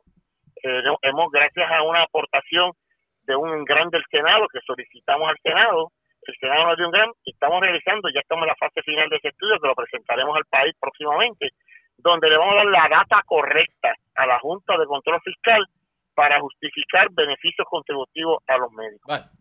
Expresiones del doctor Carlos Díaz, presidente del Colegio de Médicos Cirujanos. Esperemos que estas situaciones se puedan mitigar y que todos estos problemas que atraviesan los proveedores de salud y los médicos, pues no se refleje precisamente en lo que es el, el trato al paciente. Porque llega un momento en que menos servicios de salud, menos médicos disponibles, problemas para las recetas, problemas para los estudios especializados, problemas con los laboratorios. Llega un momento en que uno no sabe si debe ir a un hospital o no. ¿Cómo el gobierno va a trabajar todo esto? Pendientes a la red informativa. La red le informa. Vamos a una pausa cuando regresemos. Más noticias del ámbito policíaco y mucho más en esta edición de hoy, miércoles, del Noticiero Estelar de la red informativa. La red le informa. Señores, regresamos a la red Le Informa. Somos el noticiero estelar de la red informativa, edición de hoy miércoles. Gracias por compartir con nosotros. Vamos a más noticias del ámbito policíaco. Una persona fue asesinada. Un hecho ocurrido en la calle 35 de la urbanización Villa Carolina en Carolina. También en condición grave se encuentra una persona que aparentemente chocó. Esto en la avenida Valdoriotti de Castro frente a la Panadería España en Carolina. Esto fue en la madrugada de hoy. La información la tiene José Catalán, oficial de prensa de la policía en Carolina. Saludos, buenas tardes. Saludos Arriaga y saludos a los radioescuchas. Eso es correcto, Arriaga. Una muerte violenta fue reportada en horas de la noche de ayer, 15 de agosto del 2023, en la calle 35 de la urbanización Villa Carolina en Carolina. Según se informó preliminarmente, una llamada telefónica al precinto de Carolina Sur alertó a la uniformada sobre un cuerpo baleado de un hombre que no ha sido identificado en el interior de un vehículo marca Hyundai modelo Venue del año 2021 en circunstancias que se encuentran bajo investigación. El perjudicado fue transportado por los paramédicos al Hospital Universitario UPR de Carolina, donde posteriormente falleció a causa de las balas recibidas en diferentes partes del cuerpo, mientras este era atendido por los doctores de turno. El ociso fue descrito de tez negra y al momento de los hechos vestía una camiseta y pantalón corto color negro. El agente Berríos, adscrito a la División de Homicidios de Carolina del negociado de la Policía de Puerto Rico, junto al fiscal José Villamarzo, se hicieron a cargo de la investigación. Por otro lado, agentes del negociado de la Policía de Puerto Rico, adscrito a la División de Patrullas de Carretera de Carolina, fueron alertados a las 2 y 54 de la madrugada de hoy sobre un accidente de carácter grave en la avenida Ramón Valdoriotti de Castro, frente a la Panilla de España en Carolina. Según se informó en el accidente, una persona salió expulsada de su vehículo en, en circunstancias que se encuentran bajo investigación. Paramédicos del municipio transportaron al perjudicado hacia la sala de emergencia del Hospital Centro Médico en Río Piedra y su condición es de cuidado. Más adelante se estará ampliando esta información. Gracias por la información. Buenas tardes. Seguro, aquí siempre a la orden, Muy buenas tardes. Gracias, era José Catalán, oficial de prensa de la policía en Carolina, de la zona noreste. Vamos a la metropolitana. Cargos criminales contra una sexagenaria fueron radicados en el tribunal de Bayamón. Aparentemente esta persona llegó a la residencia de su señor padre de 91 años en Rexville, Bayamón, le pidió dinero y aparentemente hubo una discusión y lo empujó y le causó problemas y fracturas. La información la tiene Mayra la oficial de prensa de la policía en Bayamón. Saludos, buenas tardes. Sí, buenas tardes. Eh, la información que tenemos es que en horas de la tarde de ayer en el Tribunal de Bayamón le fueron sometidos eh, cargos por agresión grave y maltrato a un adulto mayor, a Janet San Miguel Maldonado de 62 años, eh, por hechos ocurridos el pasado primero de agosto en, el, en una residencia de la organización Rexfield de Bayamón.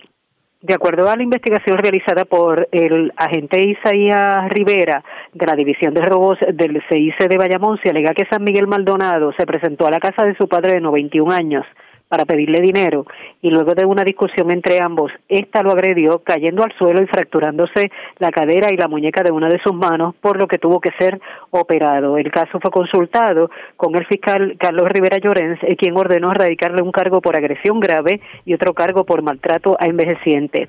La misma fue llevada ante la juez Ingrid Soami Caro del Tribunal de Bayamón, quien luego de escuchar la prueba encontró causa para arresto, señalándole una fianza global de 40 mil dólares, la cual no prestó, siendo ingresada en la cárcel regional de Bayamón hasta la vista preliminar que fue pautada para el 28 de agosto. Gracias por la información. Buenas tardes. Buenas tardes. Era Mayra la oficial de prensa de la policía en Bayamón. Nos quedamos en la zona metropolitana, pero también vamos al sur de Puerto Rico. Las autoridades arrestaron varias personas les ocuparon drogas en intervenciones por separado en la barriada Figueroa de Santurce, en el residencial Nemesio Canales y en el residencial Montatillo, también en el residencial El Flamboyán. En el sur de Puerto Rico, pues también las autoridades intervinieron como parte de los planes 100 por 35 y esta vez intervinieron en el residencial Santiago Iglesias de Ponce. Vivian Polanco, oficial de prensa de la policía con detalles. Saludos, buenas tardes. Buenas tardes, saludos. Tenemos que durante el día de ayer, como parte del plan 100 por 35, la División de Drogas Metropolitana de la Superintendencia Auxiliar en Operaciones Especiales, en unión a la Unidad Motorizada de San Juan, realizaron varias intervenciones en el área, logrando el arresto de varias personas y la ocupación de sustancias controladas. El primero de ellos fue realizado en la barriada Mora Figueroa, en Santurce, donde fueron arrestados Henry Rodríguez, de 54 años, Manuel Molina, de 34, y Abdiel Alejandro, de 26, a quienes les fueron ocupados 160 bolsitas de cocaína y 46 dólares en efectivo. Por otra parte, en el residencial Nemesio R. Canales fue arrestado José Serrano, líder de 27 años, a quien le ocuparon 29 bolsitas de marihuana, 7 copos de marihuana, 64 bolsitas de cocaína, 35 cápsulas de crack, 40 pastillas y 272 8 dólares en efectivo. También en los predios de residencial Monteatillo fueron arrestados Roberto Figueroa, de 18 años, Carlos Joel Jado, de 45, a quienes le ocuparon 43 copos de marihuana, 208 cápsulas de crack, 102 bolsitas de cocaína, 11 de heroína y 19.60 en efectivo. También fue arrestado Miguel Núñez, de 38 años, por obstrucción a la justicia. Y por último, tenemos que en el residencial Flamboyán fueron arrestados Azuel Martínez, de 20 años, Ángel González, de 40 y Shakira Figueroa, de 26. A esto les fueron ocupados nueve, nueve copitos de marihuana, 66 bolsas de marihuana, 28 bolsitas de cocaína, 26 cápsulas de crack, 128 pastillas y 757 dólares en efectivo. Durante el día de hoy este caso será consultado con, estos casos serán consultados con el fiscal de turno para la erradicación de cargos correspondientes. Por otra parte, tenemos que en horas de la noche de ayer, personal adscrito a la División de Drogas Ponce de la Superintendencia Auxiliar en Operaciones Especiales en unión a la Unidad Canina de Ponce diligenciaron una orden de registro y allanamiento expedida por el juez Carlos Capacetti en el edificio 9, en un apartamento del edificio 9 de Residencia Central Iglesias en Ponce. En el lugar se ocuparon 11 bolsitas de cocaína, 22 bolsitas de marihuana, 35 bolsitas conteniendo en su interior cocaína en modalidad de crack, 100 de heroína y una libreta de color azul con apuntes y números y un envase pastillero, además de 341 dólares en efectivo. El agente Carlos Rolón, bajo la supervisión de la sargento Maribel Feliciano, ambos adscritos a la División de Drogas Ponce, tienen a cargo la investigación de estos casos. Gracias por la información. Buenas tardes. Buenas tardes. Vivian Polanco, oficial de prensa de la policía. Vamos a otras notas, señores, porque el ex representante Orlando Aponte no va a enfrentar cargos criminales luego de que la investigación de la División de Violencia Doméstica del 6C arrojara que él no apuntó con su teléfono celular mientras aparentemente le tomaba fotos y grababa a su expareja, Elizabeth Torres. De acuerdo a la querella, Elizabeth Torres denunció a Ponte por presuntamente haber violado una orden de protección que había vigente en su contra, en hechos ocurridos el pasado viernes en el colegio donde estudian sus hijos en Dorado. Los agentes examinaron las grabaciones de las cámaras de seguridad del colegio y no se sostuvieron las denuncias de la mujer. Ambos aparecen grabados caminando en distintos puntos y en ninguna de las grabaciones se ve a Ponte tomándole fotos a la mujer. Significa que ella lo acusó de manera, eh, bueno, le dijo una mentira a la policía, vamos a ponerlo de esa forma. Y según la querella de la policía, el ex legislador popular, quien estuvo en custodia policía ayer por cerca de cuatro horas en la comandancia de Bayamón, tenía una orden de protección, pero la querella rendida en la tarde de ayer señala que la querellante supuestamente lo vio siguiéndola en el estacionamiento del colegio y se comunicó con la División de Violencia Doméstica, pero los videos de las cámaras de seguridad del colegio desmienten la versión de la dama. Por eso uno cuando publica noticias tiene que ver las dos caras de la moneda.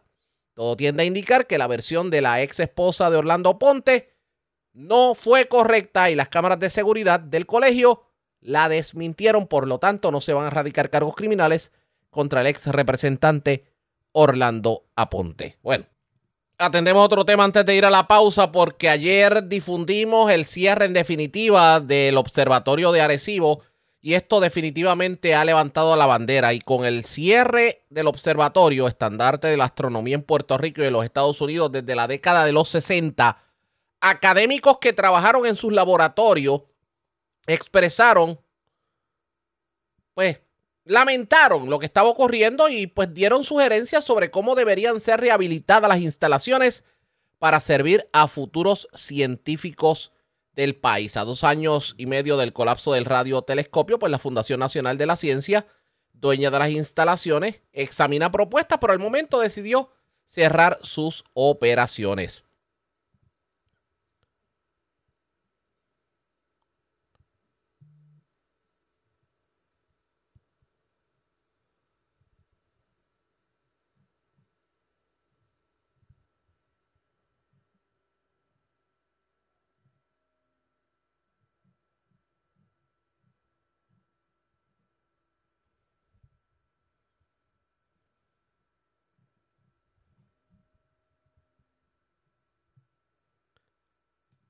Según explicó el físico y astrobiólogo y quien también fuera el fundador y director del Laboratorio de Habilidad Planetaria en la UPR en Arecibo, Abel Méndez, el doctor Abel Méndez, pues allí hay muchas cosas que se pueden hacer con el observatorio, pero parecería que hay personas que quieren tirar todo al desperdicio. Cortesía del vocero de Puerto Rico, escuchemos las declaraciones del doctor Abel Méndez.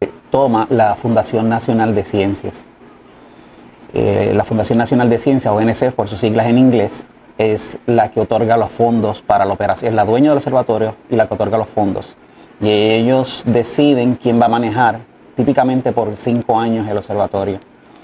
Este grupo ahora mismo era liderado por la Universidad Central de Florida y luego del colapso en diciembre de 2020 del plato principal del observatorio de 305 metros, pues este grupo también estaba ya por, retirarse. O sea que esa parte coincidió. Se extendió un tiempo más para que hubiera un periodo de transición en este proceso de, la limpieza del área. Eh, y el observatorio seguía operando con algunos instrumentos adicionales.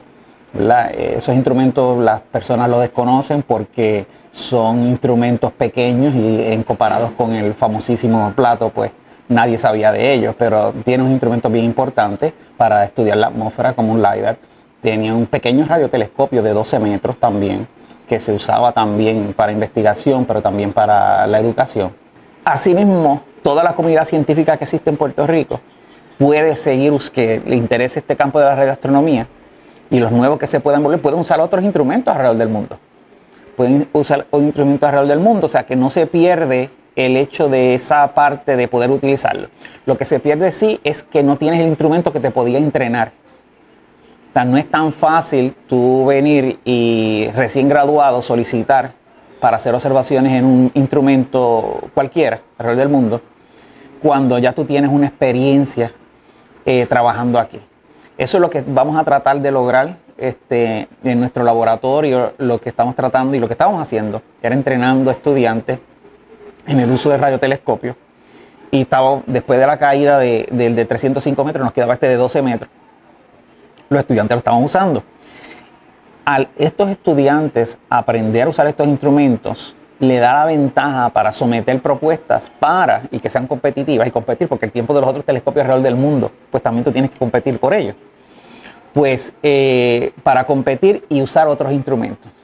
O sea que sí podemos tener un centro de investigación de astronomía, que hayan astrónomos allí o en cualquier parte del mundo, trabajando, utilizando otros instrumentos alrededor del mundo. Eso es una ventaja grandísima. No es, si estás haciendo un laboratorio de experimentos de biología, lo más seguro tú no estás usando un laboratorio que está lejos, fuera.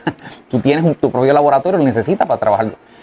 Sea que eh, eso es una ventaja. Eh, y esa va a ser la forma, por el momento, para que estudiantes eh, se adiestren con, con las debidas limitaciones Parte de las declaraciones del físico y astrobiólogo Abel Méndez y quien de hecho fuera la persona que eh, fundó y dirige el Laboratorio de Habitabilidad Planetaria de la UPR de Arecibo.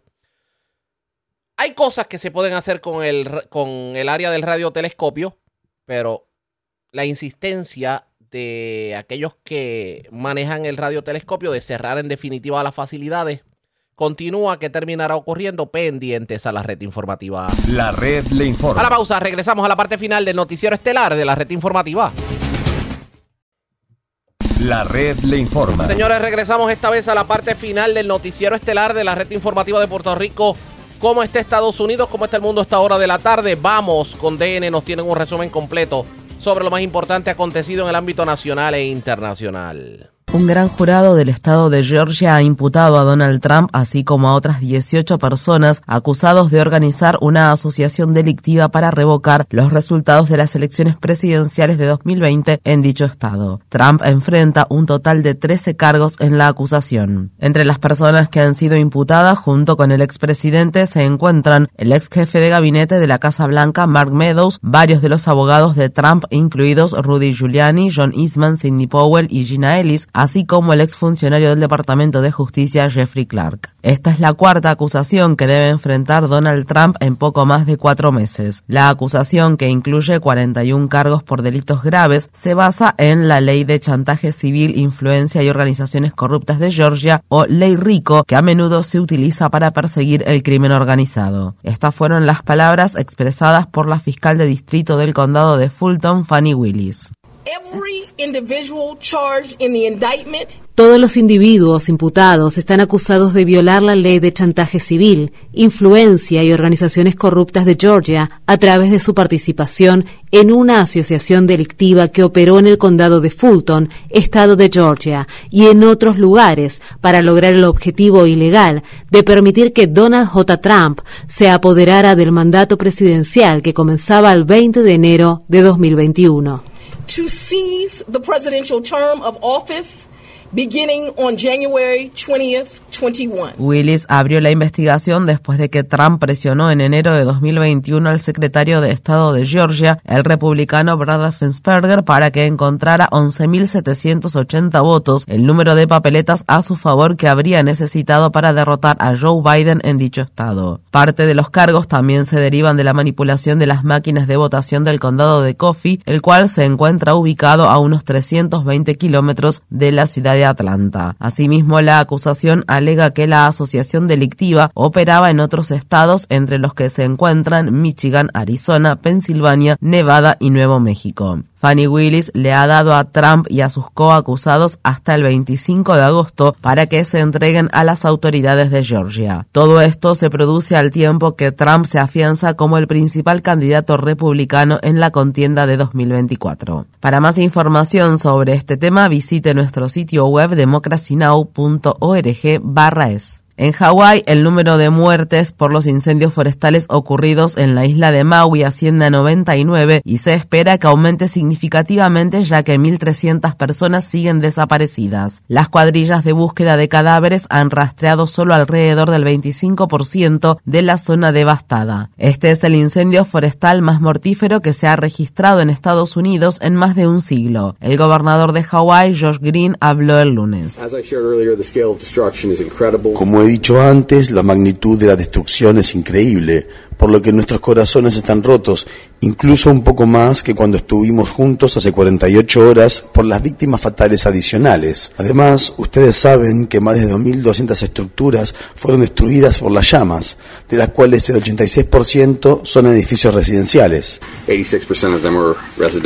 En un histórico caso relacionado con el clima, una jueza del estado de Montana falló a favor de un grupo de jóvenes que habían demandado al Estado por violar sus derechos constitucionales al impulsar políticas que promovían el uso de combustibles fósiles. En su fallo, la jueza de Montana, Kathy Sealy, escribió, los demandantes tienen el derecho constitucional fundamental a un medio ambiente limpio y saludable, lo cual incluye el clima. La jueza continuó diciendo, se ha demostrado que el cambio climático y las emisiones de gases de efecto invernadero de Montana constituyen un factor sustancial que provoca impactos climáticos en el medio ambiente del Estado, al igual que lo dañan y lesionan. La demanda fue presentada por 16 menores y adultos jóvenes de entre 5 y 22 años de edad. Una de las demandantes, Grace Gibson Snyder, de 19 años, habló recientemente con Democracy Now! sobre el Parque Nacional de los Glaciares de Montana.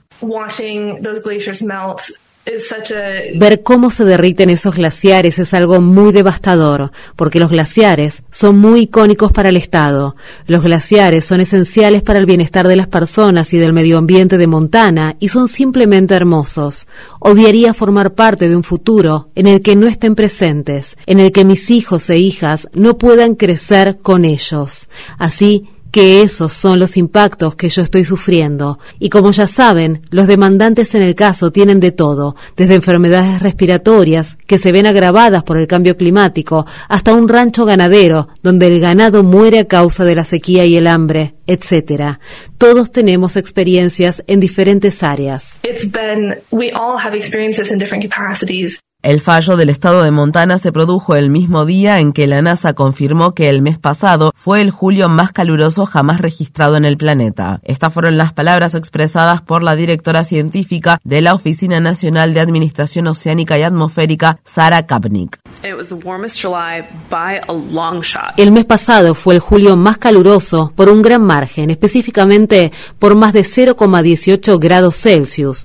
Puede que no parezca mucho, pero el margen de la mayoría de los récords mundiales se encuentran en el orden de 0,005 o 0,002 grados Celsius, por lo que el mes pasado fue mucho, mucho más cálido que cualquier otro mes que hayamos visto. So last month was way, way warmer than anything we've ever seen.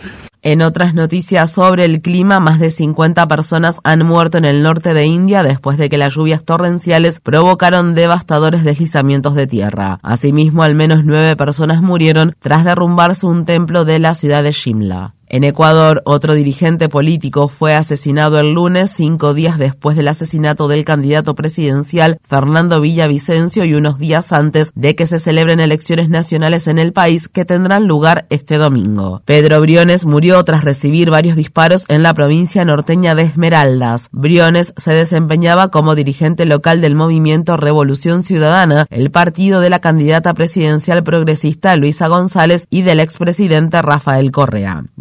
Culpó de la creciente ola de violencia que azota a Ecuador al presidente Guillermo Lazo, que disolvió el Congreso en mayo para evitar ser destituido. González escribió en las redes sociales, Ecuador vive su momento más sangriento, esto se lo debemos al abandono total de un gobierno inepto y un Estado tomado por las mafias. El domingo las Fuerzas Armadas etíopes llevaron a cabo un ataque aéreo que se cobró la vida de al menos 26 personas en la región etíope de Amara. Según testigos presenciales, al menos 55 personas resultaron heridas por dichos ataques. El pasado 4 de agosto, el gobierno de Etiopía declaró el estado de emergencia en la región de Amara por un periodo de seis meses luego de que se intensificaran los enfrentamientos entre las milicias regionales y el ejército etíope. Según se informa, se han producido cientos, posiblemente miles de detenciones en la región desde que comenzó el estado de emergencia. El gobierno de la República Rusa de Dagestán ha declarado un día de luto después de que al menos 35 personas murieron y 100 resultaron heridas por una fuerte explosión que se produjo en una estación de combustible. Al menos tres de los muertos eran menores. Las autoridades rusas han iniciado una investigación penal al respecto. En los territorios ocupados de Cisjordania, las Fuerzas Armadas israelíes mataron este martes a dos palestinos durante un operativo militar que tuvo lugar en el campamento de refugiados que se encuentra cerca de la ciudad de Jericó. Uno de los palestinos fallecidos fue identificado como Kusai al-Walaji, de 16 años.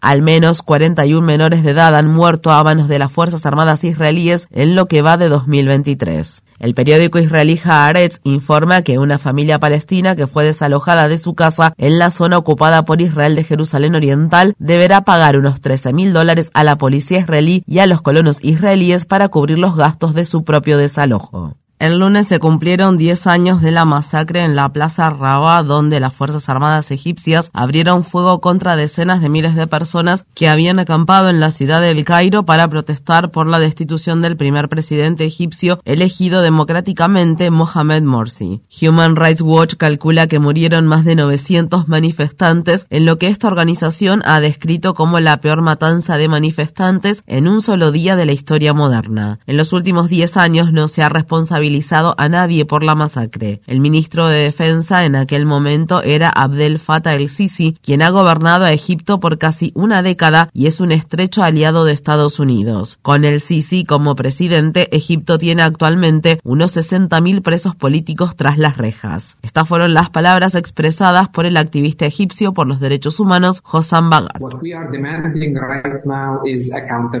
Lo que estamos exigiendo ahora es un proceso de rendición de cuentas debe asignarse una responsabilidad individual y creemos y hemos aprendido de las experiencias de otros países del mundo que también viven bajo dictadura militar, que llegará el momento de la justicia y el momento en que los responsables rindan cuentas por sus actos. En el estado de Mississippi, seis ex policías que se autodenominaban el Escuadrón de los Matones se han declarado culpables de cargos estatales tras haber ingresado a una vivienda y torturado a dos negros. El 24 de enero los agentes irrumpieron en una vivienda donde golpearon, esposaron, electrocutaron y sometieron a ahogamiento simulado a Michael Corey Jenkins y Eddie Terrell Parker. Los policías también abusaron sexualmente de ellos con un juguete sexual mientras les gritaban insultos racistas. Uno de los policías puso una pistola en la boca de Jenkins para hacer un simulacro de ejecución y apretó el gatillo. La bala desgarró la lengua de Jenkins, le rompió la mandíbula y salió por el cuello. Luego los policías colocaron drogas en el lugar de los hechos para encubrir su accionar. Los policías también se han declarado culpables de cargos federales. Visite nuestro sitio web democracynow.org es para ver nuestra entrevista reciente con las víctimas Michael Corey Jenkins y Eddie Terrell. Algunos de los policías se enfrentan a una posible condena de cadena perpetua. En Nebraska, una jueza ha ratificado una nueva prohibición estatal del aborto después de las 12 semanas de embarazo y la prohibición de la atención médica relacionada con la afirmación de género a menores de edad. La directora ejecutiva de la Organización de Planificación Familiar Planet Parenthood para los estados del centro norte de Estados Unidos, Ruth Richardson, condenó la sentencia y dijo que esta era un golpe devastador al derecho fundamental de los habitantes de Nebraska a tomar decisiones privadas que deberían ser resueltas entre ellos y sus médicos. La red le informa. Enganchamos los guantes, regresamos mañana jueves a la hora acostumbrada cuando nuevamente a través de Cumbre de Éxitos 1530 del 1480 de X61 de Radio Grito y de Red 93, que son las emisoras que forman parte de la red informativa de Puerto Rico. Le vamos a llevar a ustedes el resumen de noticias de mayor credibilidad en el país. Hasta entonces, que la pasen bien.